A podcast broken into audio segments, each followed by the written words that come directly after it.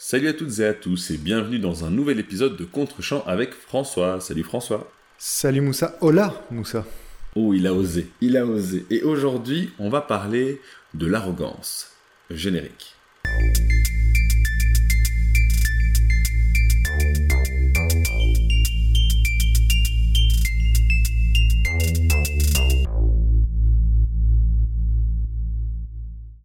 Le film de cette semaine que je t'ai proposé donc de regarder Moussa est un film récent, un film de 2018 de Rodrigo Sorogoyen, vous l'aurez compris, c'est un film espagnol intitulé El Reino, euh, le candidat, enfin dans différentes langues, mais euh, donc titre original El Reino.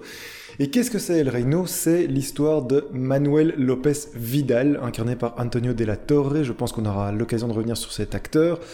Emmanuel López Vidal incarne une étoile montante de la politique espagnole au sein du parti au pouvoir, sans que celui-ci soit déterminé d'ailleurs, euh, qui, alors qu'il s'apprête à prendre du galon, est rattrapé par une affaire de corruption dont il devient le bouc émissaire. Alors, attention, bouc émissaire, tout en étant coupable, bien sûr. Euh, sauf que, par orgueil, Manuel va tout tenter pour s'accrocher au pouvoir et surtout pour ne pas tomber seul. Et euh, vous connaissez le principe, on, l'a déjà évoqué je pense dans ce podcast, du, Rise and Fall. C'est un modèle euh, de récit très prisé aux États-Unis, notamment dans le, cinéma de Martin Scorsese. Donc c'est voir d'abord dans un premier temps l'ascension d'un personnage euh, avant sa chute. Ici, on prend le personnage, on démarre le film directement lorsque le personnage est au sommet de sa gloire. Et le, le film est toute la chute de ce personnage qui, en voulant ne pas tomber seul, va en fait dérouler la pelote de laine et va entraîner avec lui, euh, entraîner dans son mouvement des, hommes politiques de son parti qui sont peut-être encore plus impliqués dans des affaires encore plus grandes que la sienne. Et donc, le film va rapidement basculer dans une sorte de thriller, euh, qui n'est pas sans rappeler certains thrillers paranoïaques qu'on a aussi pu traiter. Euh, le film va à 100 à l'heure, la caméra est au plus près du personnage, c'est un film vraiment presque étouffant sur un personnage à, la morale plus que, plus que discutable. Et je te disais, Moussa, lorsqu'on a préparé euh, ce podcast et que je t'ai demandé de regarder le film, tu m'as, tu m'as envoyé un petit message pour me dire que c'était fait, que j'allais peut-être devoir quand même te proposer des films avec des personnages euh, qui pouvaient éventuellement attirer un peu plus ta sympathie. Est-ce que, malgré tout, parce que je sais que le personnage est totalement détestable, Manuel López Vidal, est-ce que malgré tout tu as cédé aux sirènes de ce El Reino? Alors avant de répondre, je tiens à, souligner qu'il faut peut-être que tu ailles voir un spécialiste parce qu'effectivement tu as cette propension à montrer des films avec des personnages absolument détestables. Euh, je ne sais pas ce que ça me dit de toi, mais voilà, je pose ça là. Ah, ce que j'ai pensé de ce film, je t'ai aussi dit, et c'est un fait rare, je l'ai vu quelques jours avant qu'on enregistre, donc j'ai eu le temps un petit peu de... de ça s'améliore. Euh, tu, tu devrais essayer, franchement, c'est chouette. je suis mitigé. Ah. Euh, il y a des choses que j'ai que j'ai beaucoup aimé, mais en fait je vais je vais commencer vraiment par ce qui me pose problème, c'est quasi la première heure du film. C'est extrêmement lent et en même temps très rapide. On en a parlé en off. Euh, en plus, les, euh, les Espagnols ont cette caractéristique de parler très vite. Je me souviens avoir lu un truc comme quoi c'était un des débits les plus rapides. Tout à fait. dans leur langue donc natale dans le jeu, on ressent cette rapidité de plusieurs personnages qui se disent beaucoup de choses, qui parlent de beaucoup de choses, qui sont obscures et vagues, certaines à escient, comme tu l'as dit, le parti pour lequel ils travaillent euh, ou dont ils sont membres n'est jamais mentionné et c'est fait exprès. Euh, mais, mais parfois, euh, on, on, nous parle de plein d'affaires, de plein de personnages et, et, et on a l'impression que ça va dans tous les sens et en fait, on, on s'en fiche, on s'en fiche. Et la deuxième partie du film, qui elle m'a beaucoup plu, euh, nous donne raison en fait. Ouais, clairement, c'est pas le propos. L'intrigue, en fait, est volontairement confuse parce qu'en fait, tu es à hauteur du personnage. Et donc, euh, Tout à fait. Tu, le prends au moment de l'action, donc pour lui, plus certaines choses sont évidentes, certaines choses sont limpides, ce qui n'est pas du tout le cas pour le spectateur, mais finalement, l'affaire en elle-même et les faits en elles-mêmes ne sont pas tant importants que ça, c'est plutôt le parcours du personnage, effectivement. Tout à fait. Je vais donner un exemple. Donc dans la première partie, une fois que euh, Manuel se rend compte qu'il est dans la merde, il hein, n'y a pas, y a pas d'autre façon de le dire, il est vraiment dedans jusqu'au cou, euh, il va voir un, un, autre membre du parti qui manifestement est plus intègre. D'ailleurs, le, le, premier euh, échange qu'ils ont, on voit clairement que ce personnage reproche à Manuel euh, d'être corrompu euh, et lui pose cette question, euh, pourquoi est-ce que vous êtes euh, en politique? Il me semble que c'est comme ça qu'il la formule, mais en tout cas, avec une autre éminence euh, du parti, il lui pose cette question et on voit clairement dans la manière dont ce personnage joue son rôle qu'il est agacé euh, par le fait d'être face à un membre corrompu de son parti. Et donc Manuel va le voir pour lui dire qu'il peut faire plonger d'autres têtes importantes du parti et révéler d'autres scandales. Il va tenter de négocier en fait son amnistie, effectivement. Tout à fait. Et en fait, le film nous induit en erreur en nous laissant croire que cette dimension euh, du, de sa trame euh, est importante, alors que finalement, elle est, je ne veux pas dire inutile, parce que ça va justifier tout ce que Manuel va faire par la suite, mais euh, dans la conclusion du film, ça n'intervient jamais. Ce n'est pas un enjeu qui va être résolu et qui va avoir son importance dans la résolution euh, donc des objectifs du scénario. Mhm. Euh, et donc voilà, ça, ça m'a posé vraiment un problème outre le fait que c'était plus pénible à regarder cette première partie. Néanmoins, quand euh, le film, malgré tout, prend euh, la forme d'un thriller politique dans ce cas-ci, euh, le film est effectivement beaucoup plus, beaucoup plus intéressant et la mise en scène prend plus de sens aussi. Tu l'as très justement dit, la caméra est toujours très proche euh, en particulier de Manuel, souvent de dos pendant qu'il marche, on, on, a vraiment, on suit vraiment littéralement euh, le personnage avec toujours une musique un petit peu électronique comme ça qui, alors c'est une musique qui fait très très cheap, mais qui fonctionne très bien dans la mise en scène parce que elle, elle met euh, ce, ce rythme intense et soutenu qui nous oblige, qui nous happe vraiment euh, dans le film. Et dans cette seconde partie, euh, donc plus thriller du film, ça fonctionne très très bien. Là où dans la première partie, ben, ça n'a pas tellement de sens quand, par exemple, il va à un dîner mondain euh, pour discuter de, choses absolument anecdotiques mmh. avec mmh. d'autres membres de son, de son parti. Voilà, donc ça c'est pour l'avis euh, général que j'ai euh, sur le film. Et euh, autre détail que je veux balayer avant de poursuivre, c'est qu'on a un personnage qui s'appelle Manuel, qui est espagnol, qui est corrompu et qui est lynché par le public. je n'ai pu m'empêcher de penser à un manuel, euh, hélas, plus proche de nous. Ah, c'est drôle ça. Euh, franco-espagnol. Tout à fait. C'est très triste euh, que le personnage s'appelle comme ça parce que ça m'a un petit peu gâché, ça m'a un petit peu gâché le film, enfin, très, très anecdotiquement. Non, non, mais c'est marrant parce que moi, dans, dans mes notes, moi j'ai pensé à un autre politicien français corrompu. Après tout, ils, sont, ils sont nombreux. Euh, mais euh, non, non, non, pour moi, c'est un mini Sarkozy. Enfin, c'est vraiment un Sarkozy. Je peux... Mini Sarkozy, c'est un pléonasme, mais euh, pour moi, c'est vraiment le personnage de Sarkozy, c'est-à-dire le petit roquet énervé, surexcité, constamment dans le mouvement, un peu incapable de s'arrêter et incapable de calme. C'est vraiment pour moi un mini Sarkozy, Antonio Della Torre, dans ce film-là. En fait, la différence, c'est que Sarkozy a obtenu ce qu'il voulait. Il a quand même réussi à être président. là où Valls a toujours couru euh, et court vraiment, c'en est presque pathétique, vraiment c'est pathétique en fait, derrière euh, le, pouvoir, euh, et, donc ça m'a un petit peu évoqué Manuel dans, dans, le film. Bref, on évacue donc cette petite parenthèse. Alors j'ai parlé du fait que la, la caméra le suivait constamment, qu'il y avait ce rythme intense qui est, je trouve, très intéressant, parce qu'effectivement ça, ça nous dit quelque chose du personnage, c'est un personnage mhm. qui est très impulsif, euh, arrogant, je vais y revenir.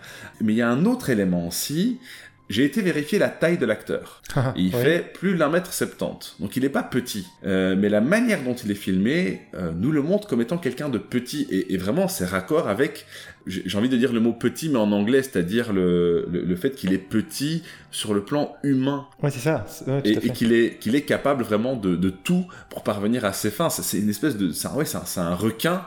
Euh, et encore, c'est pas gentil pour les requins, mais euh, qui, qui, qui, est vraiment euh, opportuniste au possible et, et, qui est très orgueilleux. Et donc cet orgueil, c'est vraiment un élément euh, central dans le film, et ça, ça m'amène au, au, dernier dialogue du film, puisqu'il y a une interview où enfin Manuel dispose de toutes les informations pour faire tomber les têtes importantes du gouvernement et il est prêt à déstabiliser le pays pour y arriver, ce qui est quand même extrêmement euh, lourd. Et euh, il y a un dialogue avec une journaliste qui est euh, incarnée par, alors je ne sais pas comment on lit, c'est Barbara Lenny ou Lénier, je ne sais pas mhm, comment on mhm. prononce son nom, qui joue alors une journaliste qu'on aimerait voir plus souvent, hein, qui est extrêmement agressive dans les questions qu'elle pose, mais, et c'est là que ça devient intéressant, euh, qui fait partie des rouages du même système euh, qui est à l'origine de la corruption de Manuel. Et cette scène finale, elle est extrêmement euh, désespérante, mais au sens propre du terme, c'est-à-dire qu'elle elle ôte tout espoir. Euh, je veux dire, si tu n'es toujours pas convaincu que le monde politique est un monde, euh, et, et j'ai pas envie d'être, j'ai pas envie de sortir un poncif un petit peu gratuit, euh, les politiques euh, tous des tous des corrompus. Je ne pense pas que c'est le cas, mais c'est un milieu qui est propice à la corruption, euh, à, à l'ego boost, au narcissisme. Eh bien, euh, cette séquence finit de t'achever. Euh, parce que tu as d'une part une journaliste qui est tenue euh, par euh, les euh, intérêts des propriétaires de la chaîne pour laquelle elle travaille, et donc qui doit aussi poser ses questions en allant dans un sens, et on a ce politicien qui veut faire tomber tous les autres, mais qui n'est pas prêt à se regarder euh, dans le miroir euh, et à se demander pourquoi euh, il a fait ça, et euh, si euh, il a la conscience tranquille par rapport à tout ce qu'il a fait, est-ce que ça a coûté euh, au Tout public à fait. En fait, effectivement, cette scène est assez euh, brillante parce qu'il y a un- systématiquement un renversement. En fait, c'est un vrai combat. Euh, le film se termine là-dessus sur cet affrontement sur le, le pla- le plateau télévisé où chacun se renvoie en fait sa part de responsabilité et euh, son degré de corruptibilité, si je puis dire euh, ça ainsi. Mais effectivement, enfin, j'y reviendrai parce que je crois que cette scène aussi dépasse le simple cadre du tous pourri. Enfin, comme, euh, comme Tout tu l'as dit, mais je, je crois qu'il va au, le, le réalisateur pose un regard très particulier. J'en parlerai juste après, mais c'est une scène très intéressante, effectivement. Et, et c'est un regard très lucide, mais je vais, je vais pas en dire plus. Euh, je, je pense que c'est très pertinent comme regard parce que c'est, c'est extrêmement lucide, c'est pas caricatural. C'est C'est ça. ça. qui est assez fort parce que les propos qui sont tenus peuvent paraître caricaturaux, mais c'est pas caricatural. Ça paraît extrêmement vrai et, et c'est ça qui fait que c'est désespérant en fait. Euh, mais bon, je te, je te laisserai rebondir là-dessus. Euh, il y a un dernier point que je voulais aborder, euh, mais du coup j'ai perdu le fil de mes idées. Donc j'ai parlé euh, de la dernière scène. Euh, attends, hein, je relis mes notes. Oui, point de vue dynamique de la caméra. Oui, un dernier point, voilà, je l'ai. C'est que tu as dit que c'est un personnage détestable, et, et ça l'est. Et en même temps, et ça c'est Ah quelque oui, chose d'assez typique. C'est quelque fait. chose d'assez typique dans, dans les euh, films et séries qui mettent en scène des personnages qui sont en fait vraiment des... qui sont en réalité les, an- les antagonistes de l'histoire, Tout à fait. mais qui sont face à un système tel qu'on a envie de l'avoir gagné.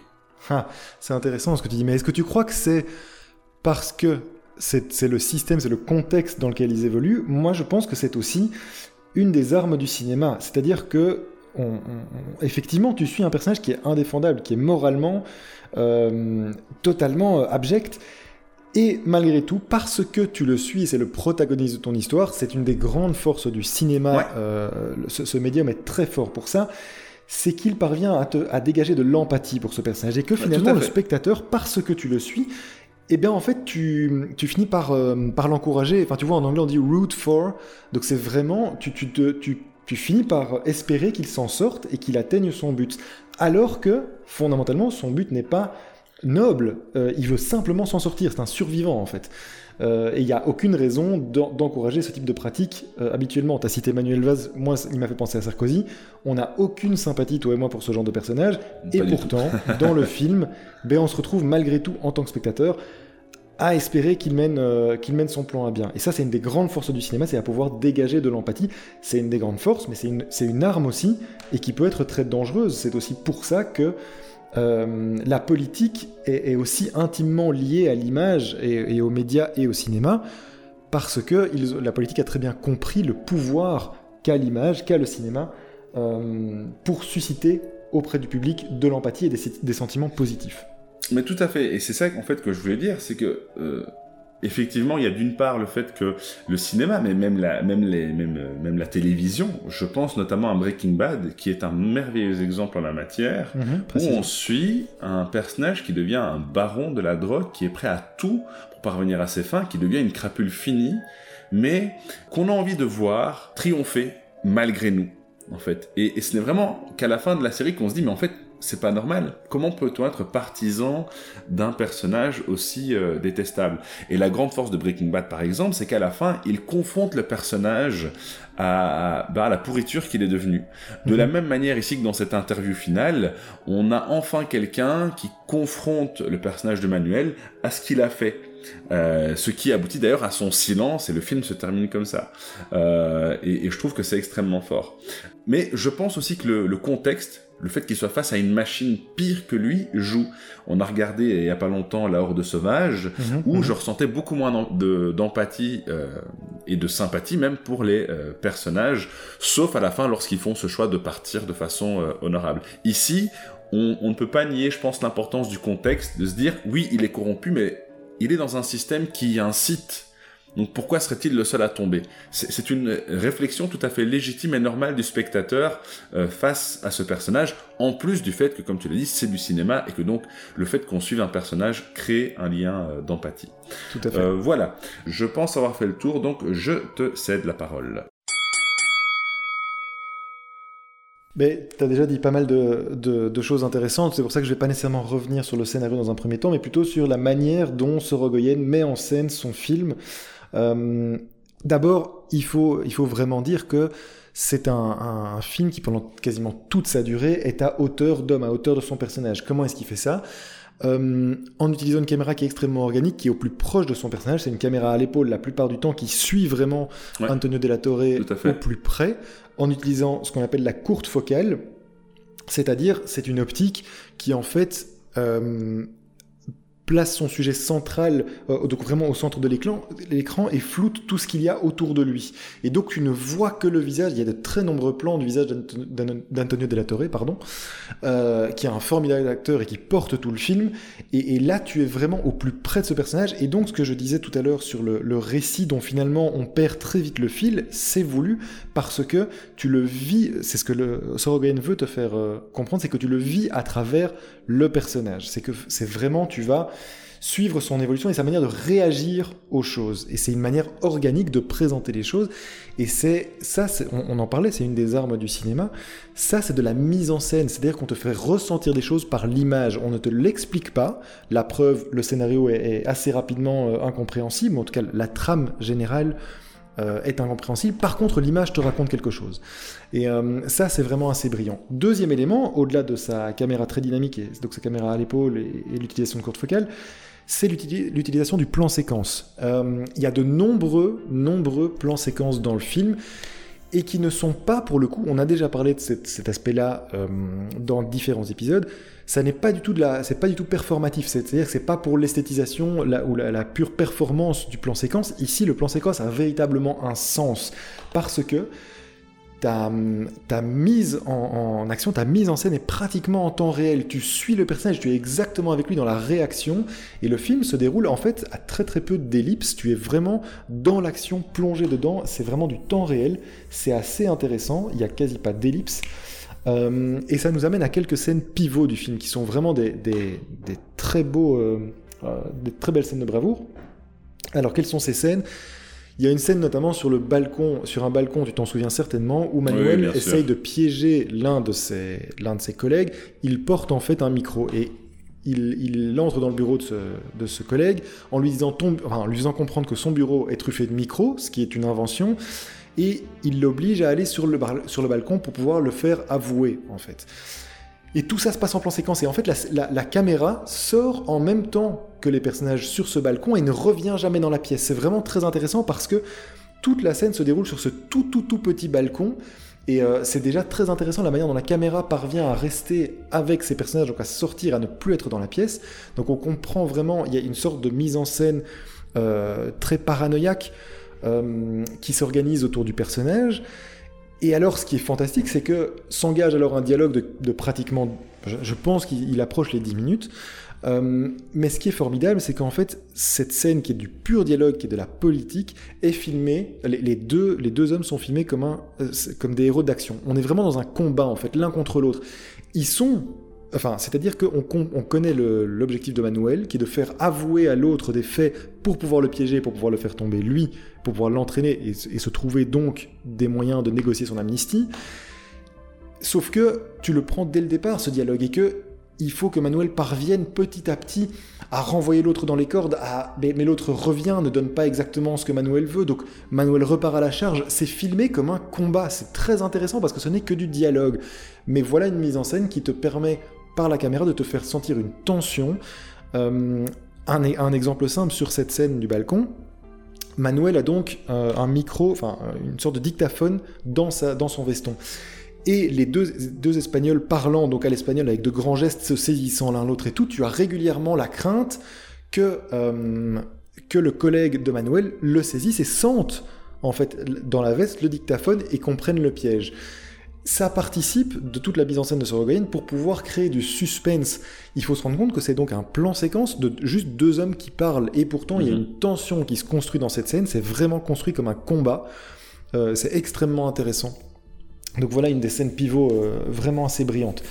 Autre plan séquence assez long, c'est vers la fin du film, lorsque Manuel est dans un appartement euh, pour essayer de récupérer des dossiers, donc il n'est pas supposé être là et il, il organise. En fait, il, se rend dans l'appartement euh, presque secret à Andorre euh, d'un autre collègue dont il veut récupérer des, fichiers, mais l'appartement est occupé par sa fille qui fait une fête clandestine avec des amis qui se droguent à l'étage, etc. Enfin voilà, il y, a, euh, il y a une scène de jeunes dont le propriétaire n'est pas au courant. Emmanuel se ferait un chemin dans cette, dans cette fête en prétextant auprès de la fille qu'il il ne va pas la dénoncer à son père. Par contre, elle doit le laisser en échange accéder à la pièce dont il veut récupérer les documents. Et en fait, la caméra suit totalement Manuel tout le temps. Et petit à petit, progressivement, s'agrège autour de Manuel, donc qui fait face à une porte fermée, d'autres jeunes qui arrivent petit à petit. Au départ, Manuel est seul avec la fille, et petit à petit, d'autres jeunes de la fête, voyant qu'il y a visiblement un problème, parce que Manuel est très agité, donne des ordres, crie, essaye d'enfoncer la porte, d'autres jeunes se, se, regroupent autour de Manuel et tu sens le piège qui se referme autour du personnage. Tout ça en un plan séquence, sans couper. C'est vraiment une caméra organique, c'est extrêmement organisé, ça n'a l'air de rien, mais pourtant ça a dû être chorégraphié, ça a dû être pensé extrêmement minutieusement parce que ça contribue encore une fois à te construire un suspense et à te construire une tension. Euh, et, Antonio de la Torre est énorme dans cette scène. C'est exactement, exactement ça. Et on peut parler de cet acteur effectivement parce que avec ces deux armes de Sorogen, donc cette mise en scène avec ces, plans très rapprochés sur le personnage, la caméra à l'épaule qui le suit systématiquement, et l'utilisation de plans séquences où tu es obligé de rester constamment sur lui sans qu'il y ait de coupe, ça doit être un jeu d'acteur énorme pour pouvoir porter ce film sur ses épaules et pour pouvoir paraître crédible et faire comprendre les intentions et tout, et tout le suspense qui se construit. C'est vraiment un travail d'acteur extrêmement impressionnant qu'il livre là. Euh, donc voilà, vraiment à saluer, peu importe qu'on l'associe à Manuel Valls ou à Sarkozy, en tout cas, le Antonio de la Torre est vraiment, euh, fait vraiment un, super boulot euh, dans ce film. J'aimerais juste revenir sur une chose, notamment la séquence où il y a le dictaphone qui finalement va être découvert par quelqu'un d'autre. Ça, participe un petit peu de ces faiblesses scénaristiques que je vois dans le film. C'est-à-dire que dans la mise en scène, il y a un travail qui est incroyable, mais dans la résolution des enjeux, je trouve qu'il y a une vraie faiblesse par exemple, durant cette scène, le personnage, et il l'a montré tout au long du film, il est capable d'être impulsif et de ne pas se laisser marcher sur les pieds. Il se laisse gentiment presque fouiller jusqu'à ce que quelqu'un trouve le dictaphone. Et ça, pour moi, c'est ben, le scénariste qui force dans une certaine direction. Plutôt, on a un USB qu'il a dissimulé dans sa chaussette et on a ce que j'appelle super cop. Hein. Quand moi je dis super cop, c'est le, le policier à, qui rien n'échappe, le type de policier qu'on ne voit jamais dans la réalité, qui dit laissez-moi quand même voir euh, vos chaussettes et qui trouve l'USB. Voilà, c'est ah, quelque, chose, quelque chose qui, qui, me dérange un petit peu. Je pense que c'est voulu, c'est-à-dire que comme tu es dans le point de vue du personnage, euh, alors les deux scènes sont différentes, mais je pense que tu crois jusqu'au bout que le personnage, enfin le personnage pense que jusqu'au bout il va s'en sortir dans cette scène où son appartement est fouillé et en fait il se rend compte que, les flics n'ont pas fouillé euh, euh, sa veste où il a planqué effectivement euh, une preuve qui pourrait le, qui pourrait le confondre. En fait c'est parce que tu as son point de vue à lui et donc le réalisateur te laisse croire jusqu'au bout que le personnage pense qu'il va s'en sortir. Et il se fait effectivement avoir parce que le, flic a, très bien repéré son manège et le sait depuis le début. Mais c'est parce que tu as le point de vue du personnage que, euh, que tu ne te rends pas compte que le flic, lui, s'en est rendu compte. Euh, et alors pour la deuxième scène, je crois en fait que là, le personnage est terrorisé et en fait, il ne veut pas se trahir auprès du personnage qu'il vient d'enregistrer. Je crois que ça, tient juste à ça. Je pense que ça peut s'expliquer par le scénario. Alors que si, si toi, ça t'a sorti du film, pardon, effectivement, c'est un peu dommage, mais je pense que scénaristiquement, ça s'explique. Alors, ça ne m'a pas sorti du film. Euh, c'est juste le fait que moi, j'ai justement l'impression que ça ne s'explique pas, si ce n'est pour forcer la trame dans une certaine direction. Mais pour ma part, je suis toujours prêt à, fermer les yeux sur une incohérence scénaristique si le film raconte quelque chose d'autre euh, dans lequel je peux me retrouver. Et c'est le cas ici. C'est le cas, donc je peux, je peux parfaitement être euh, indulgent là-dessus. Je pense que ce que le film a, raconté est toujours plus important que la technique qu'il peut avoir derrière. Typiquement, le CGI, hein, comme c'est un, sujet qu'on a déjà abordé, je, je peux m'accommoder d'un CGI moche si ce que le film raconte est, euh, a du sens, est pertinent, me touche ici, le propos du film me parle beaucoup. Et donc, du coup, je suis complètement prêt à fermer les yeux sur ces incohérences, euh, enfin, ce que moi je considérais des incohérences euh, scénaristiques. Mais euh, voilà, je voulais juste le souligner. Ouais, très bien. Et alors, puisque je parlais du plan séquence, quittons le, plan séquence pour les deux dernières scènes où là vraiment la caméra se pose, si j'ose dire, avec deux scènes vraiment très marquantes du film. D'abord une scène qui se passe dans une station essence, donc sans, sans, en dévoiler, sans dévoiler ce qui se passe, mais en tout cas on peut dire qu'il y a vraiment euh, même chromatiquement, il y a des choses très intéressantes dans l'éclairage, dans la gestion de l'éclairage de cette station essence. Il parvient à créer une image, je trouve, très très très stylisée, avec notamment des éclairages au néon, ce que tu n'as pas nécessairement vu au début, parce que est très angoissante. Et ça, ça vient en, en très forte contradiction. C'est une évolution par rapport au début du film, parce que tu te souviens sans doute que les premières scènes du film se passent dans une ambiance extrêmement lumineuse et ouverte. Et les deux dernières scènes du film dans la station-service et à l'émission de télévision se passent pratiquement complètement dans le noir. Donc on a vraiment aussi une évolution chromatique au sein du film et une évolution dans la lumière et les ambiances. Il y a, aussi une évolution dans la trajectoire de ce personnage, dans cette chute que Sorogoyen met en scène. Euh, je parlais de la station-service. La dernière scène, tu en as déjà beaucoup parlé de l'émission de, télévision, de la confrontation avec la journaliste. Euh, tu as déjà dit beaucoup de choses intéressantes, mais je voudrais rajouter une, dernière chose, c'est qu'en fait le film ne se termine pas sur un silence, il se termine sur un regard caméra. Et moi j'adore les films qui se terminent sur un regard caméra. L'exemple le plus célèbre, c'est sans doute Memories of Murder de, de Bong Joon-ho, avec un dernier plan absolument magnifique.